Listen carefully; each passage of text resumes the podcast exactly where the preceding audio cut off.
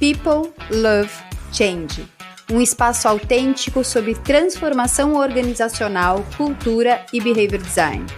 Nosso intuito é despertar pessoas, times e organizações para que se conectem, criem sentido e respondam a desafios cada vez mais complexos por meio de agilidade cultural.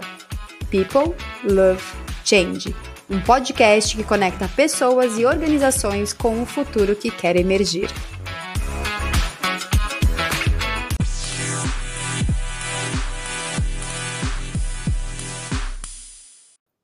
Olá a todas e a todos. É com muita alegria que depois de alguns episódios distantes de Marisa Jimenez, cá está ela de volta depois de algumas jornadas né, de vida. Né? Então, seja muito, muito bem-vinda novamente. Aquela que inaugurou esse espaço aqui em 22, volta a casa para falar um pouquinho sobre o corpo. Tudo bem, Marisa?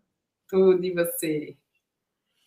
Eu tô, tô muito bem, com, eu digo a você, Marisa, que na, da, da nosso último talk sobre o corpo, né? Nós tivemos várias interações. Até esse, nós já falamos de TD, falamos de observador, falamos de cultura, uhum. e agora estamos voltando à temática do corpo. E eu gosto muito do teu processo, né? Que você que trabalha aqui com a gente na Atma, né? Como sócio aqui e responsável por algumas frentes dentro da Atma, você dificilmente não, não fala o que você faz. Né? Você fala o que você faz, você pratica o que, o que você é. E seu corpo pediu um, um tempinho né? para experimentar uhum. outras coisas. Né? Então, estamos aqui para falar de leveza, falar de uma série de temas que são importantes para a nossa jornada dentro do mundo corporativo, fora do mundo corporativo, e isso requer experimentação. E você experimentou alguns processos da nossa última gravação para hoje, não é isso? Sim. É, acho que esse tempo em que eu fiquei distante, é, no meio disso tudo, teve um, um caminhar até a montanha, efetivamente. Literalmente. E, é, literalmente. Isso me fez olhar para outras coisas que eu nunca tinha percebido estando numa outra cultura e uhum. percebendo que o quanto a cultura impacta né, no nosso dia a dia e nas uhum. nossas, nos nossos modelos mentais. Então, uhum. hoje também vou querer falar um pouco sobre isso, o quanto estar em outra cultura também te provoca um outro observador. Uau, boa. boa. Me trouxe essa, essa outra percepção do corpo. Muito bem. E aquilo, né? É, vou para um lugar muito caricato, tá, Marisa? Mas normalmente quando a gente fala de ir para a montanha, ir para o meio do mato, fazer uma viagem de férias, normalmente a gente vai, ah, vou esquecer os problemas, vou jogar tudo para o lado, experimentar aquela realidade e depois reabastecido eu volto para o meu universo. Aí você, na nossa conversa de preparação, você traz uma frase que vai meio que de encontro a essas nossas imagens, né? Que é que você viu na sua experiência lá é, na, na, montanha, indo para a montanha, que você leu lá em espanhol que todos os dias aprenda a dançar com seus problemas. Então, eu vim com uma imagem de não, eu vou esquecer os problemas e vou experimentar uma viagem de férias para relaxar. E aí você traz, junto com a leveza, esse convite que esse espaço lhe proporcionou de aprender a dançar com seus problemas. Como seria isso na tua, na tua visão de mundo? É, acho que até a própria a própria história dessa viagem é um lugar de aprender a dançar com os problemas, porque é, tudo estava pronto e dois dias antes eu fiz um teste de Covid para levar e eu estava com Covid sem nenhum sintoma. Uau! E aí eu deixei de viajar e acabei viajando quatro dias depois. E, e, e, dançar com problema foi um pouco o que eu vivi o tempo todo nessa viagem. Então, neste momento, era dançar com um Covid que eu não tinha nem ideia que eu estava, certo. mudar toda a dinâmica. E eu também estava indo para assistir é, um curso, não o período todo das férias, mas uma parte dele então, isso significaria que eu também chegaria para o curso já com um certo atraso, e tudo isso totalmente fora do meu controle. Então, acho que dançar com os problemas, é, os problemas vão acontecer. Se você avisa ou a vida que você está de férias ou não está de férias, pouco importa. Eles vão aparecer e aí é como que eu lido com eles? Qual é a escolha que eu faço? Uhum. Sem ir para um lugar muito zen de nossa, e aí eu parei para refletir. Não, primeiro eu fiquei muito puta, fiquei com muita raiva, com muito ódio, e fui olhar para tudo isso, mas assim, o primeiro momento foi por que isso agora e aqui, sabe? Eu fiquei muito emputecida.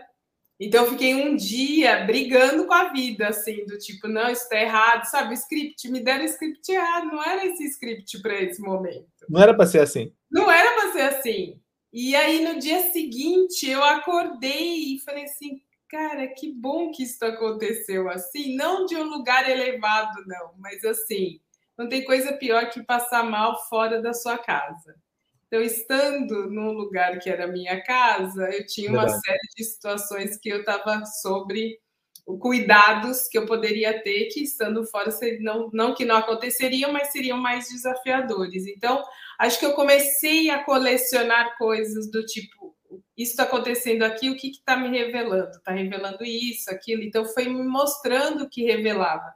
Eu acho que é isso, quando a gente se depara com um problema, e no mundo corporativo não é diferente, né?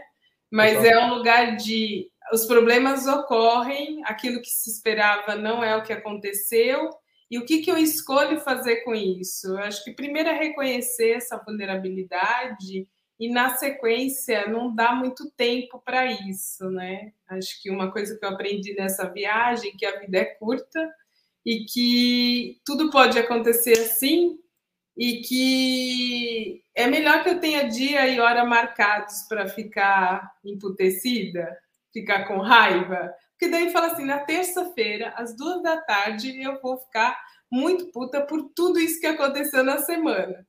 E aí eu não dou, assim, não dou muita importância. Eu reconheço o que acontece, mas eu não dou essa relevância que eu acho que a gente vem há muito tempo gastando muita energia com coisas que eu não posso mudar. Eu tenho só que olhar e dizer o que eu posso fazer a partir daqui. Total, nossa, total. E, e acho que também tem um convite aí implícito, não sei se sou eu me projetando na sua palavra ou se de fato esse convite implícito tem que é nem de nem de eliminar, nem de negar os sentimentos mais duros ou pesados que venham a emergir num processo de desconforto, de raiva, né?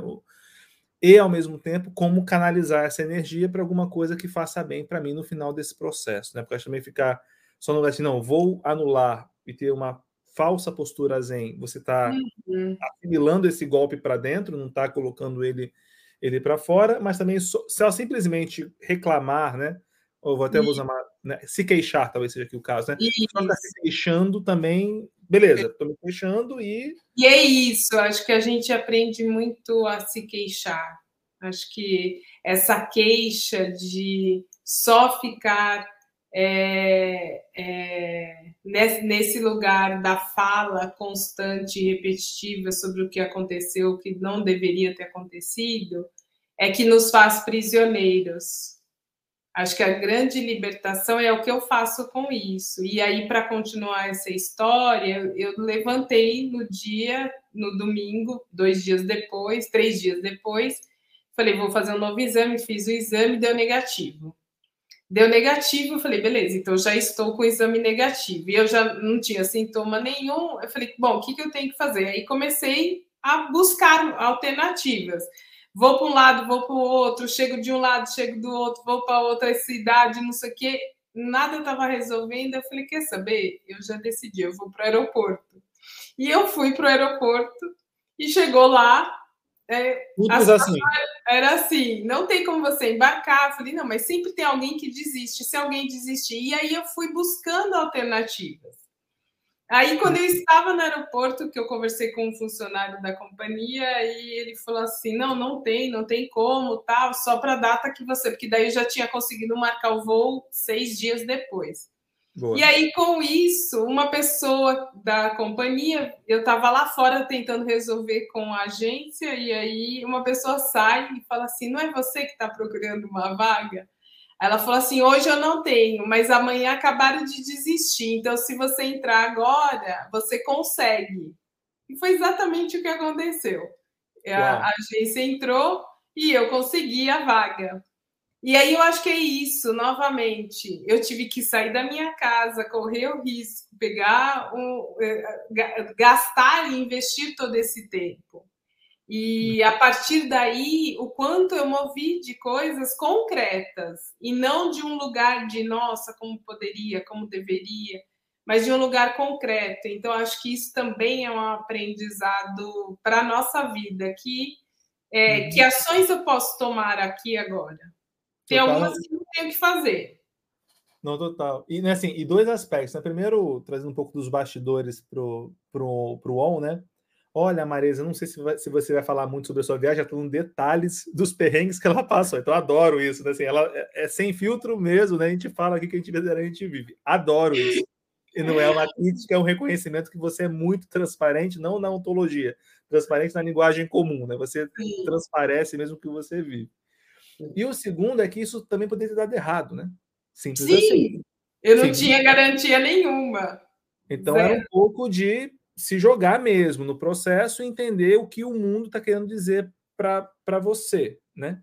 E, e, eu acho que é legal você trazer isso, porque eu também, quando estou numa reunião, eu também, quando eu estou num projeto, eu proponho coisas que não necessariamente vão ser ou aceitos ou na prática, quando ele é colocado em prática, aquilo resolve a um problema que aconteceu. Total. Então, não é, não é a certeza, mas é a ação que te move. E uhum. quando você faz isso, você está também falando com o seu corpo, que eu acho que isso também é muito interessante. Você está avisando o seu corpo que está se movimentando algo em termos mentais para uma ação e não para um é, para você continuar ressentindo algo que você acabou de passar. Então, o teu corpo também está gerando movimentos junto com a sua mente para tomar uma atitude. Total. E a gente se depara muito no espaço corporativo com esses impasses, né? Do, do não ter a resposta, mas ter a atitude que no coletivo ajuda a gerar a resposta, né? É um convite a gente, como é que a minha não necessariamente a minha ideia, mas como o meu corpo contribui com o resultado, né? Isso. Puta isso. sacada, demais. E, bem, apesar de ser um perrengue, como a gente fala no Rio de Janeiro, né? Não sei se as pessoas estão ambientadas com essa palavra, mas se fosse um problemão para resolver é, diante do, do cenário que se, que se apresenta, como enxergar a simplicidade da vida nisso aí, em tudo aí? Porque a gente falou de leveza, mas uhum. também tem um olhar aqui muito cuidadoso que eu ouço na sua voz, e tipo assim, cara, as coisas são talvez sejam mais simples do que elas aparentam ser. O que seriam essas coisas simples para você, ou, ou, ou, que coisas simples emergiram no seu, no seu processo de, de encontro? Acho que a simplicidade tem a ver com tomar desses pequenas decisões que geram um grande movimento. Então, assim, não é uma única decisão que te leva direto ao resultado que você obteve, seja ele qual for.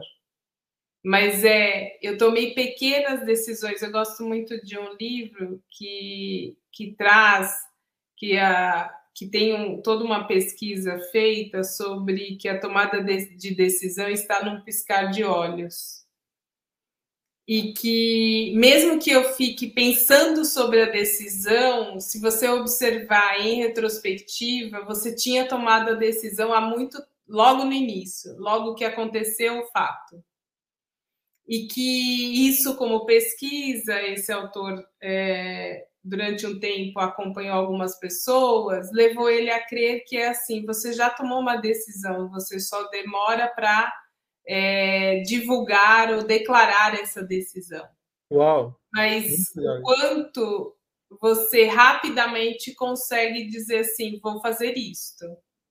Então, assim, a decisão de que eu ia fazer algo para que eu tentasse adiantar o voo, era o que eu tinha na mão. Então foi uhum. isso que eu fui fazer. Eu fui tentar adiantar o voo. Então são pequenas, são simples no sentido de que não tem um plano mirabolante, mas tem um lugar de uma decisão que engatilha outra e outra e outra e outra, e isso vai me ajudando a sair do lugar, a me mover do lugar que eu estou, uhum, uhum. em direção a algum outro local. Você me trouxe uma imagem, pelo menos ao falar, é como se surgisse uma imagem para mim de, de elos decisórios que vão uhum. formando uma cadeia de, de ação, mas que, ainda que essa corrente seja muito grande, ela ainda começa com elos pequenos e com tomadas de decisão que vão se conectando, né? Faz sentido essa imagem para você? Sim, ou... Faz sentido essa imagem. E o ser simples não significa que eu não, não tome decisões importantes e impactantes. Total. Mas que rapidamente eu me movo. É, eu, eu, eu saio deste limbo que é quando eu fico tentando entender o tempo todo sobre tudo que precisa acontecer. Uhum, uhum, uhum. É, acho que tem, tem um trabalho de quanto mais eu me conheço, mais eu posso tomar decisões simples, que me faz mover de onde eu estou para onde eu quero chegar. Uau! E, e, também tem um outro, um outro olhar que você me prestou quando a gente estava preparando essa conversa, que eu gostei muito, que nesse lugar da simplicidade da vida, da leveza da vida, ao não ter a simplicidade ou a não ter essa leveza, não sei se vai se recordar que você falou isso, mas eu me recordei bem agora que você trouxe esse assunto. Você fala que algumas vezes tem coisas que nos impede de estar em contato com aqui e com agora. Uhum. E que talvez a leveza e talvez essa simplicidade permita tirar essa areia dos olhos e simplesmente observar a realidade que se apresenta e não aquela que eu estou complicando e complexizando na minha mente ou no meu coração para tomar ação. Como é que você enxerga esses, essas areias nos olhos, né? Que a Sim. falta de, de, simplicidade, de leveza, às vezes nos, nos colocam no meio do caminho. Sim, estar aqui agora é estar presente. E estar presente é conseguir fazer o que precisa ser feito, é tomar esse momento em que as coisas estão fervendo e estar neste local, é, uhum. estar com esta pessoa, estar em determinada atividade. E isso me lembra muito um poema é, que eu gosto muito, e que acho que ele pode trazer também para a gente um olhar diferente. Então, por favor, vamos, vamos, ler vamos ele para você. Vamos trazer a arte. A todos. Isso. Fique parado. As árvores à frente e os arbustos ao seu lado não estão perdidos. Onde quer que você esteja, é chamado aqui. E você deve tratá-lo como um estranho poderoso. Deve permitir, opa, deve pedir permissão para conhecê-lo e ser conhecido. A floresta respira, ouça, ela responde: Eu fiz este lugar ao seu redor. Se você sair, você pode voltar novamente, dizendo aqui. Não há duas árvores iguais para um corvo, não há dois ramos iguais para um sabiá.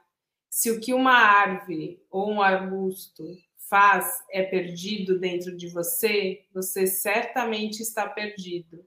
Fique parado. A floresta sabe onde você está. Você deve deixá-la e encontrá-lo. Do David Wagner. É... Mas você só, só um segundinho. Eu convido a quem está nos ouvindo a voltar agora, porque esse é o bom do Spotify, né? Volta um pouquinho, fecha os olhos respira, igual aquele jeito que a Marisa nos convida nas nossas dinâmicas internas da Atma, respira com bastante profundidade e, e, e ouça a Marisa declamar esse poema de novo.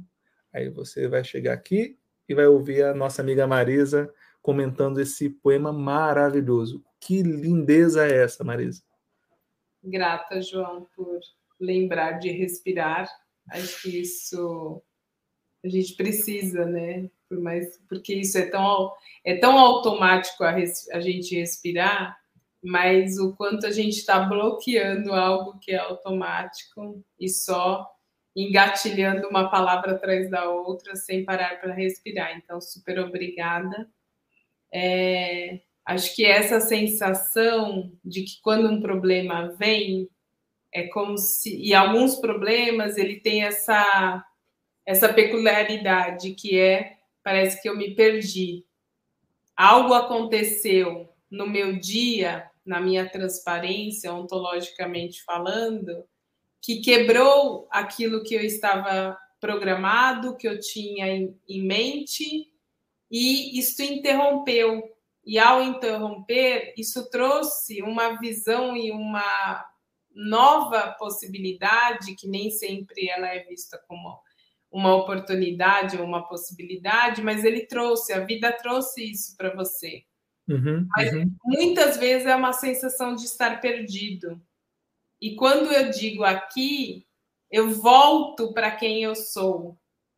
Novamente, o trabalho interior, o quanto ele me ajuda a voltar para o aqui e agora. Então, mesmo que um caos esteja sendo instalado no meu entorno, como que eu volto para o aqui? E aqui é aqui, é aqui dentro e aqui neste lugar o quanto isso me ajuda, o quanto isso transforma a forma como eu lido com as situações. Total. É, eu não tenho certeza do autor, mas eu acho que é Manuel Bandeira que diz sobre a dor é inevitável, o sofrimento é opcional. Acho que passa muito por aí. Quando eu tenho um, um corte não tem como dizer que não cortou e não está doendo, porque está doendo. Agora, o como eu lido com este sofrimento é que faz toda a diferença. Porque eu posso lidar com a dor, porque o sofrimento é uma escolha. E isso na prática é desafiador. Que quando eu estou vivendo isso, eu quero, eu sou acostumado a ir para o sofrimento. Ao invés de dizer assim, tá bom, então tem uma dor aqui, tô com a pele cortada, tá doente esse troço aqui. Mas é dessa dor que eu tô falando, e não de isso não deveria ter ocorrido. Isso esbarra na questão do problema novamente, e isso esbarra no nosso corpo. Quando o corpo traz, qual é a reação que eu tenho a partir do convite que ele me traz? Não, Qual é a dança? Porque a dança muda o tempo todo. E às vezes eu não vou poder escolher ritmos. E eu gosto muito disso. Eu acho que a vida te traz ritmos completamente diferentes. E tem alguns que são deliciosos. Para meu, para mim escuta, para o meu tipo. E novamente é um julgamento sobre isso. E tem outros que é, nossa, isto não. É, Mas vou... a vida está só te convidando para um ritmo diferente. Não tem julgamento se é bom ou ruim. Total. E eu vou trazer uma frase de Marisa Jimenez para a nossa discussão. Trazer a dança apresenta a possibilidade de olhar para os problemas como uma dança. E às vezes ela é mais fluida, às vezes não, né? Foi isso que você disse na nossa conversa anterior. E é isso, né? É, é, eu adorei o exemplo do corte na pele, que é simples assim dizer que esta, este corte na minha pele não deveria estar acontecendo agora é negar a realidade. Agora, o que isso quer dizer, o que isso significa, claro, devidamente cuidando da dor, né? Sim, a ideia não é pare tudo e reflita é. sobre a dor. Não, cuide da, né, da, da, corte na pele, faça. Na verdade, ele é inevitável.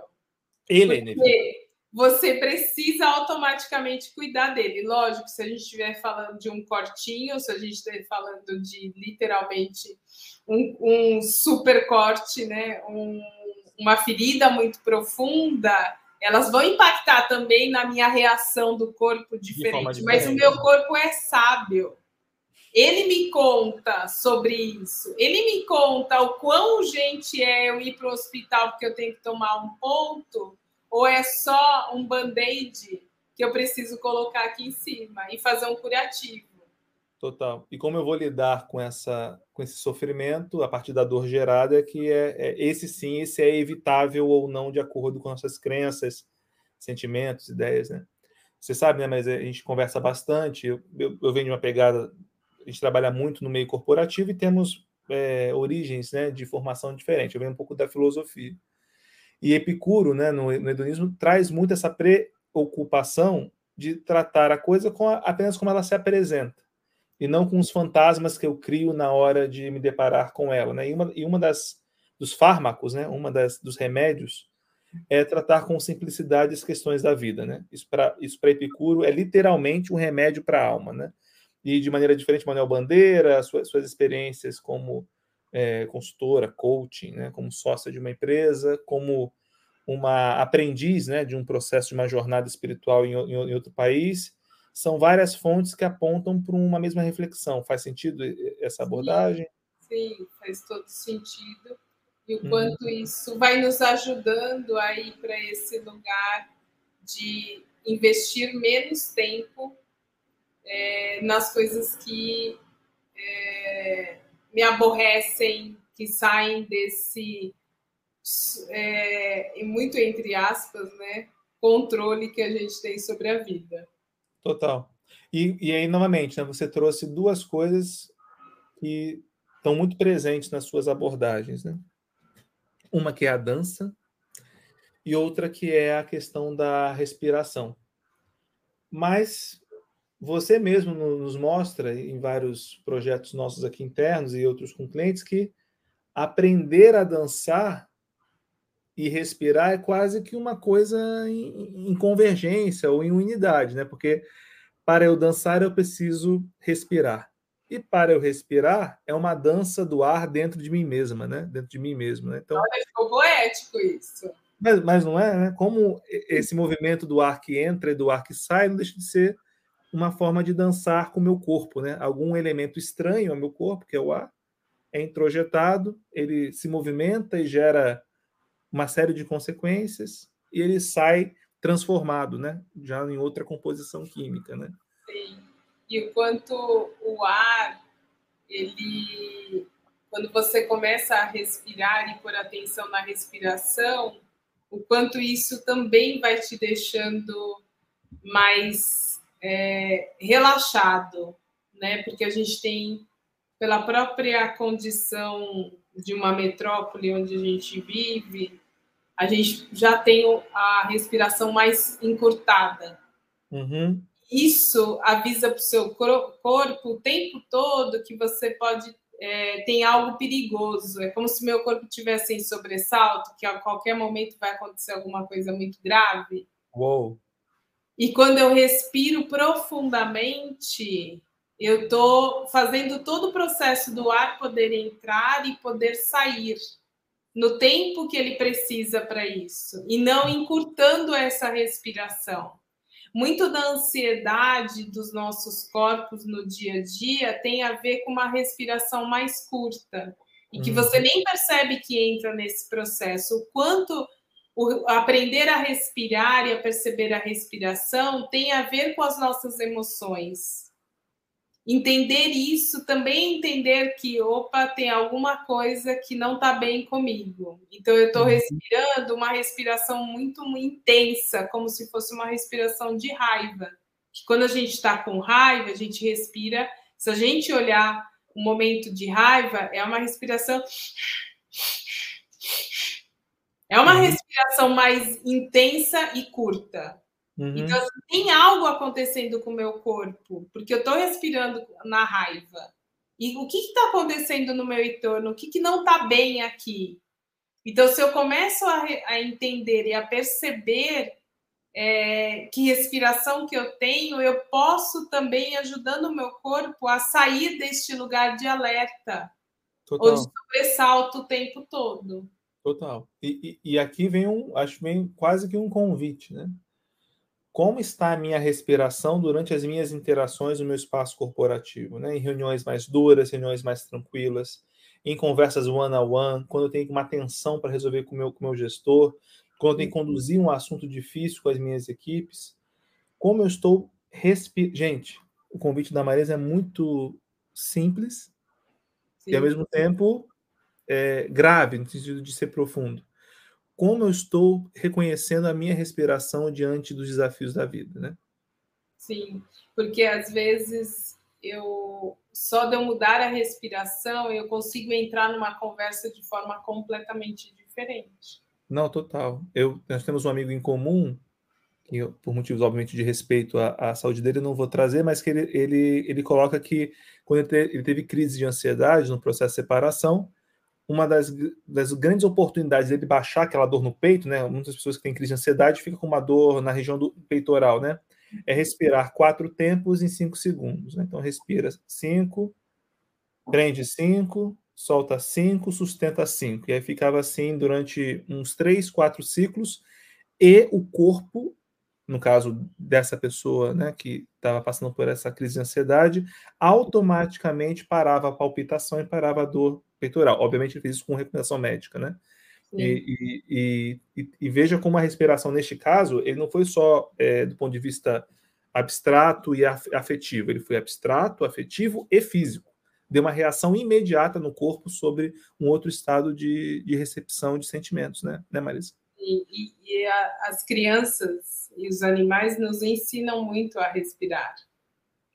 Eles mudam a respiração em função do que está acontecendo com eles. A grande questão é que eles não têm um filtro. Hum. Eles não têm um filtro de, nossa, não posso estar assim.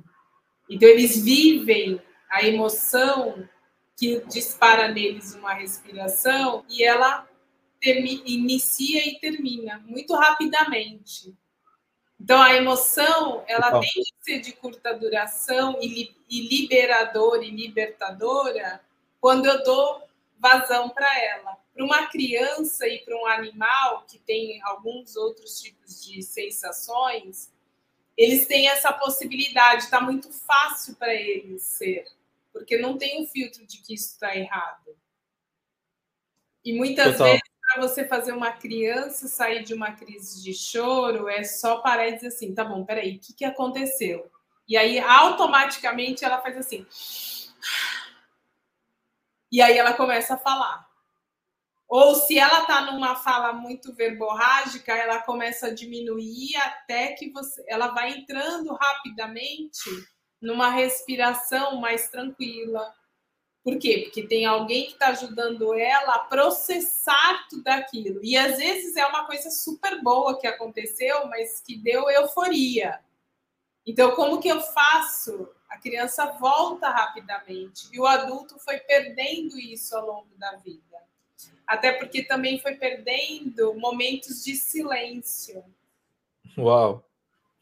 Ele foi deixando de silenciar. Eu preciso estar sempre muito ocupado né? Eu escuto muitas vezes que é não, é, tira, tira essa criança do tédio.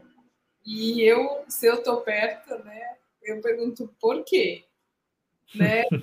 Por que ela não pode ficar parada? Por que, que ela não pode ficar em silêncio? A gente está tentando retomar isso depois de anos. Então, essa coisa da montanha que novamente parece super zen e tal, eu estou falando de você parado numa cadeira dentro da sua casa, olhando para o nada, para poder aprender a se conectar com o silêncio, com o seu corpo, com a sua respiração.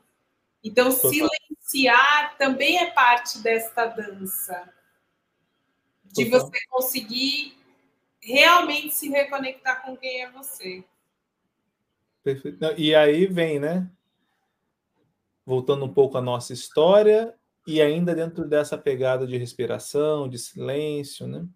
O seu corpo, você tomou uma decisão e você, seu corpo, seu corpo foi lá e fez e você viajou para esse outro país e em algum momento, respirando bem ou respirando mal, você pisou ali na altitude daquela hum. montanha. Sim, acho que isso é bem legal de trazer. É, está a 4 mil metros acima do nível do mar. Uau! É, é o outro pulmão, né? Assim, quem, quem nasce num lugar desse já está comprovado que nasce com uma capacidade respiratória e pulmonar maior, porque realmente é um músculo. Então ele já tá, ele já começa a ser desenvolvido desde muito cedo para respirar nessa altitude. Nós, como não estamos acostumados, é um reaprender. Então, assim, mexe com todo o seu corpo. E, e quando isso ocorre, você não se reconhece. Então, assim, todo, toda a saúde que eu tenho física, num lugar desse, é, eu dou meia dúzia de passos e eu tô sem ar. E é assim, é muito estranho, você não se reconhece efetivamente. E aí vem todos os fantasmas mentais sobre o que está acontecendo, se você vai conseguir ou não fazer o que você tinha se proposto, é, se realmente você vai alcançar o que, o que seria aquela caminhada. Pós-Covid. Pós-Covid. Pós-Covid, verdade, verdade. E, e, é muito louco porque isso entra a cultura, você vê pessoas passando por você, não com o dobro, mas com pelo menos 10 anos a mais ou 20 anos a mais do que eu, literalmente caminhando, com coisas nas costas, e mas no ritmo delas. E acho que isso que também é muito curioso. Acho que tem um, uma febre pelo esporte, que eu acho que tem um lugar bom, porque em alguma dimensão você está mexendo com o seu corpo, mas esse, muitas vezes é de um lugar sem muita é, consciência do corpo. Então, quando você caminha, é, não porque você tem que atingir uma meta XPTO da maratona Y, G, etc., mas porque o que, o que aquele caminhar significa para você.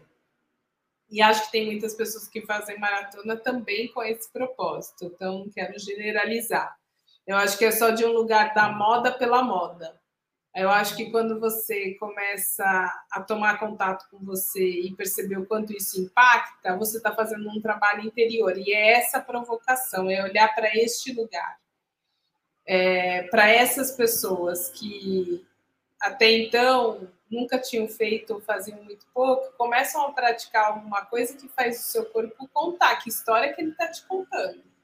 E nessa de faltar o ar, tinham muitas coisas que é, nossa, você tinha que andar mais rápido, você tinha que andar no ritmo de todo mundo, você tinha que chegar em tanto tempo. Então, assim, vários, vários você precisa, você tinha, você deveria. E isso vai faltando mais o ar ainda, porque é como se isso fosse entupindo, literalmente, todos assim, fosse bloqueando o seu ar.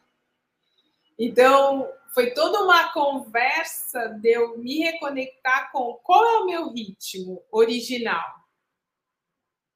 O que, que eu quero com esta caminhada? Para que eu caminho? Que impacto isso tem em mim? Como eu silencio enquanto eu caminho? Quanto esse silêncio me ajuda a respirar melhor, porque não tem tanto julgamento sobre eu mesma. E isso foi algo que foi aparecendo muito para mim durante essa caminhada de qual é o tempo de chegar? Qual é o tempo de caminhada? E para que tudo isso? Então, me ajudou muito em vários momentos de silêncio e conseguir escutar o que o meu corpo precisava. Total. E aí, eu vejo novamente, né? É um convite amplo que nos ajuda a pensar um pouco sobre o nosso lugar nas nossas caminhadas diárias, né? E também tem um lugar aqui que não é incomum, inclusive, usar a figura da montanha como os desafios organizacionais. Né? Quantas as vezes nós não projetamos numa montanha o desafio que é escalar né, o resultado, subir nessa montanha íngreme. E talvez o convite aqui que você nos traga, Marisa, é realmente levar a sério a imagem da montanha. Não só no tamanho do desafio, mas como eu com o meu corpo, ou melhor, eu sendo o meu corpo, como este corpo vai interagir com esse desafio descomunal, que vai tirar nossa respiração, que vai trazer fantasmas internos e externos, que vai mostrar tempos e movimentos e ritmos de cada um do time, de cada um que está participando desse desafio, e como eu contribuo, primeiro com uma autorrealização e uma autopercepção, e como eu contribuo com esse, com esse universo que está em meu entorno. Provavelmente estava com outras pessoas nessa caminhada, não foi uma caminhada solitária, né? Sim, tinham outras pessoas com outros ritmos, é, com outras dificuldades, e, e, e aprender a caminhar também é uma reconexão. Se a gente olhar um pouco para trás, é, de vários povos, de várias culturas, se caminhava muito. Porque uhum. o acesso ao, a, a, automóveis, eles ou eram muito caros ou eles não, nem existiam. Okay. E aí eu não estou fazendo uma apologia de não deveríamos tecnologia, evolução, etc, etc. É, eu acho que eles são super benéficos, desde que eu não ponha mais coisas no lugar quando eu uso, eu utilizo deles. Então, antes eu caminhava para ir de um lugar para o outro, agora eu encho um monte de coisa, um monte de compromisso e eu já não caminho mais. Uhum. Uhum. Se a gente olhar para trás, muitas doenças não existiam porque se caminhava. Porque enquanto você caminha, você está começando a perceber que seu batimento cardíaco está mais rápido, está mais devagar, e eu não preciso ser nem, ninguém, nenhuma doutora em saúde para saber disso. Mas é só biofeedback. Quanto mais eu conheço e caminho e percebo e monitoro o meu corpo, mais eu percebo que ele precisa. E deixar de andar foi abrir mão da meditação. Porque muitas vezes a gente fala que meditar é ficar parado, ainda que para algumas pessoas isso seja real. Uhum, uhum. Mas para outras, o caminhar é uma meditação. Porque eu estou efetivamente no meu corpo. Total. E aí você me chama também um outro tópico que eu acho importante conversar aqui, que é o diálogo do corpo. Né? O corpo como um produtor e um emissor e receptor de informações. Né? E esse diálogo acontece é, literalmente o, o, tempo todo. Né? Agora, para quem está só apenas nos ouvindo, não está nos vendo, eu estou gesticulando as minhas mãos e a Maria está na posição mais de recepção, mais né, constrita com as mãos, aguardando uma dela dela falar. Então, assim, existe um, um, diálogo acontecendo o tempo todo com o nosso corpo. E você falou de biofeedback, adorei essa. Eu confesso que eu não, não conhecia a expressão, mas é, que tipos de. Aí não é o lugar de autocobrança, mas de autopercepção. Que tipos de sinais, né? Os nossos corpos estão passando o tempo todo, claro, para a sociedade, mas também para mim mesma, né? Para mim mesmo, né? Isso. Então, é, a gente, acho que a maior meditação perdida ao longo dos tempos é o batimento cardíaco. Quando o bebê está dentro da, do ventre materno, ele tem uma meditação constante. É aquele tum-tum, tum-tum. E ele vai aquele é, é, o, é o ritmo que ele escuta e que embala ele. O tempo todo, durante toda a gestação. Quando ele sai, nasce, né? Sai do ventre e vem é, para ocupar uma posição no mundo diferente, automática, no começo, ele também tem esse lugar que o batimento cardíaco traz para ele uma calma, que é a conexão com a mãe.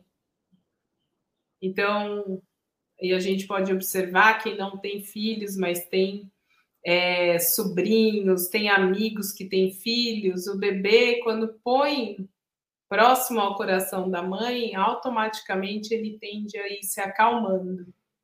Por quê? Porque é um espaço seguro e que traz ele de novo para o lugar conhecido. Hum, Teoricamente, o ventre materno. Uhum, uhum.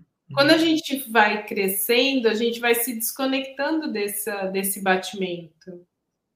E aí o outro parece que fica responsável sobre a gente. e não mais nós mesmos. Uau. Então, quando alguém passa mal, primeira coisa, eu tomo o pulso da pessoa. Eu vejo se ela está respirando. Tudo isso está conectado com a questão do batimento cardíaco. E que eu fui Total. perdendo. E que me reconectar com o batimento é uma forma de me reconectar com o corpo e escutar esse biofeedback. Atletas de alta performance monitoram o tempo todo os seus batimentos cardíacos para ele saber quando que ele vai dar um sprint. Porque está num momento da trajetória, do trajeto, que ele sabe que se ele, se ele der um sprint ali faz diferença, porque ele se conhece. Uhum, uhum. Então, nós dois podemos correr, as nossas respostas elas são diferentes. Total. E quanto mais eu me conheço, mais eu consigo, ao tomar meu pulso, saber o que meu corpo está precisando. E aí você traz um ponto para mim também bem interessante a gente trazer aqui, que você comentou na nossa, nossa preparação, eu queria trazer aqui no ao vivo, que é inevitavelmente são corpos diferentes e que se comparam. Né? Então, você, você lidou com corpos de idade diferentes, biotipos diferentes, você lidou com corpos que carregam crenças diferentes e corpos que expressam culturas diferentes. Como é que foi uhum. esse, esse lidar com esta biodiversidade aqui no ponto de vista literal, né? Sim, acho que tem, tem várias. Uma delas é você olhar e dizer, nossa, mas essa pessoa não podia estar carregando o que ela carrega. E ela, assim, quem sou eu para dizer isso? Então, tem um lugar que a minha cultura, se eu não presto atenção, ela vem com certezas é, sobre a cultura e sobre o que o outro faz. Então, acho que essa foi uma coisa que apareceu para mim. A outra coisa é, é escutar um pouco quando você passa desse lugar da prepotência, você começa a escutar uma outra fala, você começa a escutar uma outra realidade. De pessoas que veem a vida e que têm um ritmo de vida que estão muito mais ligadas, muitas vezes nesse caminhar que eu tive, à natureza. E ao estar ligado na natureza é um outro ritmo. Quanto mais a gente se afasta da natureza, menos a gente tem essa referência do que a natureza e do impacto que ela causa em mim.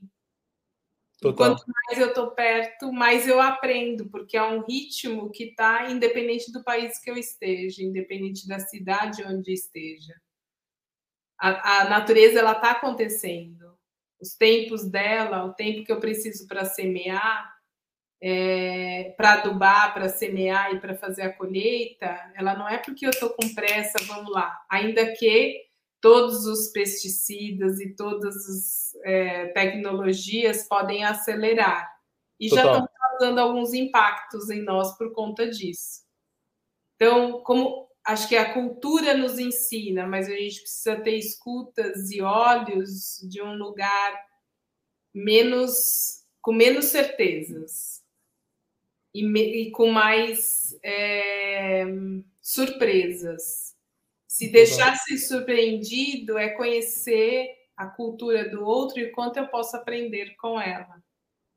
É, eu, eu, trouxe essa, essa expressão, eu acho essa expressão que eu, que eu criei, parece que ela, ela é estranha e ao mesmo tempo ela é potente para conectar. É assim, é reconectar com o seu próprio corpo no contraste.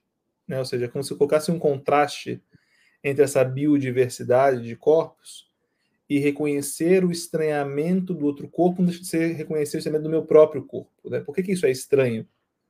Só porque eu não sou assim, ou porque, ou porque eu sou assim me acho estranho, esse, esse contraste de corpos, né? Que eu acho que seja, seja, seja talvez hoje, né, Marisa, um, um dos grandes convites da diversidade e inclusão dentro das empresas é, de fato, você lidar com as diferenças da diversidade de maneira respeitosa, né? de, de ultrapassar essa prepotência que você falou, ultrapassar essa, essa lente né? de julgar melhor e pior e no julgar como, como você é como eu sou e como nós somos. Né? É, é o lugar inocente, essa palavra que eu estava tentando procurar. Inocente porque quando ele se relaciona, ele não tem crenças limitantes para se uhum. relacionar, ele só se relaciona. Novamente, voltando para a criança, eu lembro de um amigo que foi com os filhos num local e o idioma era outro, e aí ele automaticamente perguntou para a filha: Nossa, mas é, como ela chama? E aí ela falou assim: Não sei, a gente só estava brincando. Então, assim, não importa muito o nome, importa que a gente queria brincar, importa que tinha uma inocência aonde eu só estava, eu só era. Eu não precisava nem saber o nome da pessoa. Boa. Então, eu acho que isso é tão, tão transformador, né, João, quando eu consigo olhar para você e você olhar para mim com todos os julgamentos que a gente já tem pré-concebidos e conseguir suspender esses julgamentos e só ouvir e só deixar o outro trazer provocações ou questionamentos que eu não esperava, ao invés de eu estar o tempo todo tentando me antecipar ao que o outro vai dizer para que eu tenha a resposta X, Y e Z e quanto isso me afasta de um relacionamento mais criativo, mais potente e mais prazeroso. Total, total. E se nós temos aqui como interagir com o ar e esse ar permeia a tudo e a todos que são no planeta Terra, também tem um outro elemento que é central, que é a própria Terra, que é a conexão de todos nós, né? Todos nós estamos de alguma forma conectados com a Terra.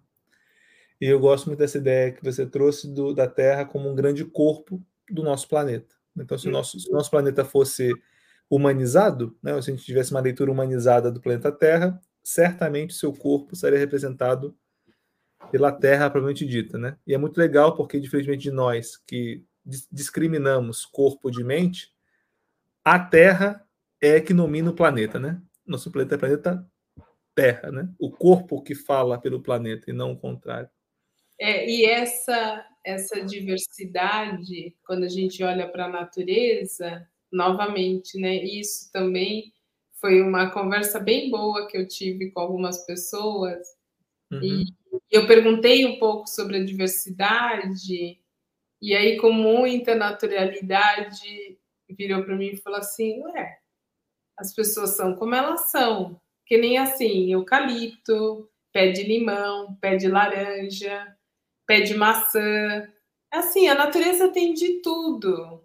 E nem por isso tá certo ou errado. Eles só são o que eles são. Então tem uma diversidade enorme na natureza, enorme, infindável. Se a gente olhar é, algumas ervas, você tem 40 tipos de hortelã, então, assim, você vai vendo coisas que, assim, tem diversas formas. E elas não são rejeitadas por conta disso, elas só são. Então, acho que a gente tem que aprender com a natureza, para parar é. de classificar. Verdade. E, aliás, elas são é, extremamente necessárias, né? Porque é, é, até num, estávamos ontem num, num cliente eu e o Pedro, falando sobre uma questão de diversidade, e entramos também em outra, em outra analogia que é muito boa, que é o nosso corpo, né? Sim. E o rim tem funções, o coração tem outras funções, as minhas as células do meu cérebro têm outras funções, e eles são diferentes, e que bom que eles são diferentes, e que bom que eles ocupam espaços completamente distintos e fazem funções distintas, porque se um começar a fazer a função do outro, eu, eu vou a óbito, né? O meu corpo ele não se sustenta, é, né? Sendo uma coisa única. Então a minha unidade só existe pela diversidade de células, sistemas, órgãos que eu possuo, né? É neste, neste diverso que o uno se apresenta, né? Super lindo isso, porque isso mostra, eu estou aqui brigando com o sol, vamos ver se eu acerto agora. É, para quem, quem não está nos assistindo, a gente estava buscando aqui várias posições, ó, o corpo aí, né, novamente, né? Que a iluminação da Marisa pudesse ficar boa para quem estiver nos assistindo, além de estar nos ouvindo.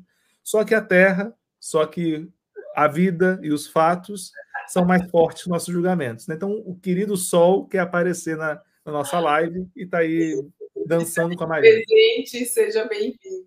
Mas é legal essa metáfora do corpo, eu acho que ela é muito pertinente, porque é isso, nenhum órgão passa a ser o outro porque aquele não está tão legal, não é tão, não é tão necessário, né? É, todos eles são necessários e como que a, a, o simples fato de um deles começar a dar alguns problemas, o quanto afeta o sistema como um todo. Total, total. E isso está um pouco daquela tua frase lá no início da nossa, nossa conversa, a gente está já encaminhando para o nosso, nosso final, mas que é um pouco da sabedoria é, do corpo, né? O corpo tem essa sabedoria inata, e o lado bom da história é que esse corpo processa tudo todos os dias, o tempo todo. Então, é, é inevitável reconhecer a sabedoria do corpo. O que a gente às vezes evita é de usar a sabedoria do corpo, né, Marisa? É, infelizmente, ainda estamos na negação e como é começar a escutar essa sabedoria, que ela está aí, ela está presente e ela está disponível. Eu não preciso fazer curso, eu não preciso ter certificado, eu só preciso observar. Exato, observar e talvez entrar um pouco naquele processo que você trouxe do aeroporto, né? A partir do momento que eu descarrego os meus sentimentos, por mais duros que eles sejam, e entendo o que está acontecendo, como fazer os movimentos que a simplicidade exige. Eu não vou conseguir viajar estando na minha casa. Se eu estiver no aeroporto, a chance de viajar é maior. Então é simples assim. Eu vou lá e me desloco. Se eu estou doente do corpo e preciso recorrer ao hospital, não vai ser em casa reclamando do meu corpo que eu vou conseguir resolver. Mas se eu for ao hospital, ainda que ele seja lotado, a chance de eu resolver o problema do meu corpo é maior. E lidar com o não, né? Porque eu posso ir ao aeroporto e não conseguir a, a passagem é, é, que eu estava buscando. Posso ir ao hospital e talvez nosso sistema público de saúde, que é maravilhoso em muitos aspectos, mas às vezes por questões de verbas não consegue dar conta da vazão Sim. dos nossos nossos cidadãos, às vezes eu, tenho alguns perrengues, né? O, Carioca aí dando a sua contribuição para a live, né? E que nos, não nos possibilita. E como, e assim, meio que deixando uma provocação para as nossas próximas conversas, que eu torço para que você continue fazendo, mas não demore. Eu entendo que você tem seu tempo, mas que seu tempo seja também gostoso e possa gravar mais podcasts com a gente.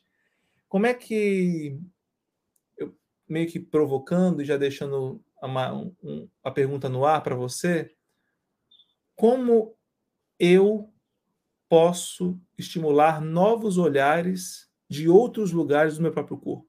Como eu posso reinventar minha observação? A partir de que fatores, que, que meios eu posso estimular em mim mesmo, em mim mesma, para me olhar de um outro lugar?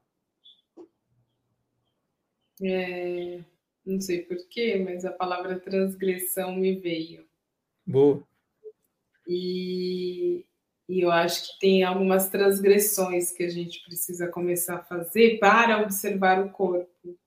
E a primeira delas é não dar tanta autoridade para o entorno para dizer o que você precisa. Então, acho que uma transgressão, que é transgredir a ordem do que a gente está acostumado, do tipo, faz isso e aquele outro, bebe aquilo, nananã, e eu nem consulto o meu corpo para saber se eu preciso disso ou não. Total. Ou que eu preciso. Porque o fato das pessoas falarem é, não é impedir as pessoas de falarem, mas é o que eu faço quando eu escuto o outro e o quanto eu dou autoridade ao outro sobre o meu corpo. O melhor médico, para mim, é o médico que consegue escutar quem eu sou, porque ele não sabe quem eu sou. Uhum. É a primeira e a única vez que ele vai me ver na vida. Então eu preciso contar para ele. Ele precisa saber que eu sei quem eu sou. Eu não estou uhum. aqui simplesmente entregando completamente a minha vida para ele sem ter nenhum questionamento sobre o que está sendo dito, com toda a autoridade e competência que o médico tem para isso.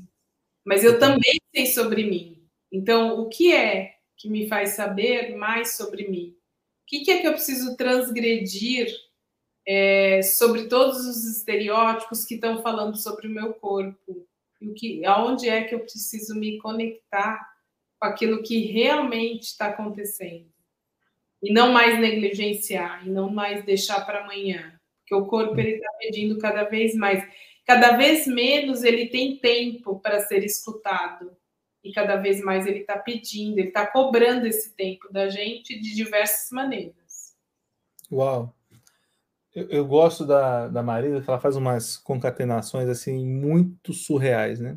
Porque assim, a gente começou falando sobre a agressão de um corpo, que foi o seu estado de, de Covid, né? Quando um elemento estranho ao seu corpo invade e gera uma série, quebra a homeostase e gera uma série de problemas de ordens variadas que seu corpo vai respondendo. E o convite dela ao final é uma transgressão no corpo, né? Então, de uma agressão inicial, a gente foi numa jornada aí. Hoje foi uma dança, mas acho que foi mais um, uma caminhada, uma caminhada com ritmo, vamos dizer assim, que a, a Marisa foi nos convidando ao longo do podcast, para a gente chegar numa, numa reflexão sobre a transgressão do corpo. Como a gente pode transgredir, dando autoridade para o corpo que ele quer dizer e não transferir a autoridade para outrem ou para outras pessoas ou para o ambiente sobre aquilo que é da sabedoria do corpo, né? Que convite gostoso. Talvez um pouco difícil da gente quebrar as rotinas, mas eu acho que falar sobre já é um processo terapêutico, né? Já nos ajuda a processar, refletir, quem sabe praticar um pouquinho, tocar o coração. E com essas palavras eu queria pedir a sua despedida daqui de nós, todas nós do podcast, e caminharmos para a próxima, para o próximo diálogo. Marisa, a palavra é sua para encerrar a nossa conversa de hoje. Quero hoje, hoje que eu sinto é querer realmente agradecer, é, principalmente você, João, que as nossas conversas realmente vão o tempo todo para muitos lados e essa sua competência de da gente é, fiar juntos aqui. Um tapete que está sendo construído já há algum tempo e com essa naturalidade. Então, para mim, é realmente agradecer o espaço e provocar vocês nessa transgressão. Acho que a gente precisa transgredir e aprender a fazer isso. Como essa gravação vai ao ar já depois de algumas novidades novas, né? Eu acho que é um pouco, um pouco desse que é o propósito da, da ontológica, né, Marisa? É resgatar essa originalidade do ser, né? Então, esse convite muito bonito da Marisa é um convite que me emociona porque não está no espaço nem de uma abstração que eu adoro, filosófica, e não está apenas numa experimentação corporal sem orientação está num convite de conectar várias realidades, espaços corporativos, familiares, de amigos, de sociedade, como a gente pode dançar os nossos corpos cada vez mais conscientes e coerentes com o que a nossa alma quer. Então, um beijo gigante para você, Marisa. Obrigado pelas palavras. Honestamente, não sei se eu sou merecedor delas, mas me, me fez um quentinho no coração que eu queria também agradecer a você. Muito bem. Nos vemos em breve. E a quem está nos ouvindo, nos acompanhe, que, que daqui a 15 dias tem mais. Um beijo no coração e até mais. Beijos. People Love Change um espaço autêntico sobre transformação organizacional, cultura e behavior design. Nosso intuito é despertar pessoas, times e organizações para que se conectem, criem sentido e respondam a desafios cada vez mais complexos por meio de agilidade cultural. People Love Change um podcast que conecta pessoas e organizações com o futuro que quer emergir.